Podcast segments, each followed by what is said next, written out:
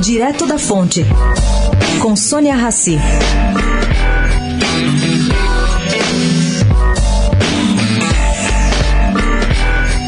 Lorival Luz, presidente da BRF, está preocupado não só em garantir a segurança de seus funcionários, está olhando com lupa para o funcionamento da distribuição dos produtos da empresa em 37 unidades produtoras no Brasil e 37 centros de distribuição, 20 aqui no Brasil e 27 no exterior. A BRF atua em 140 países. É a maior exportadora de frango do mundo e a maior produtora de frango suíno do Brasil. E ela está trabalhando para não provocar desabastecimento.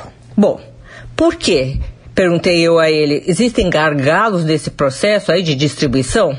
Ele me disse que está operando quase com a capacidade plena, mas em alguns municípios eles têm dificuldades por desencontros de informações e posturas de sindicatos. Agora, na medida do possível, está contornando essa situação.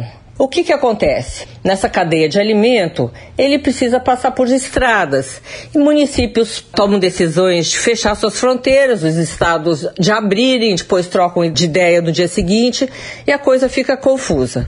Tomara que haja um só governo nesse sentido e um só capitão regularizando a distribuição de produtos alimentícios. É muito importante isso. Sônia Raci, direto da fonte para a Rádio Eldorado.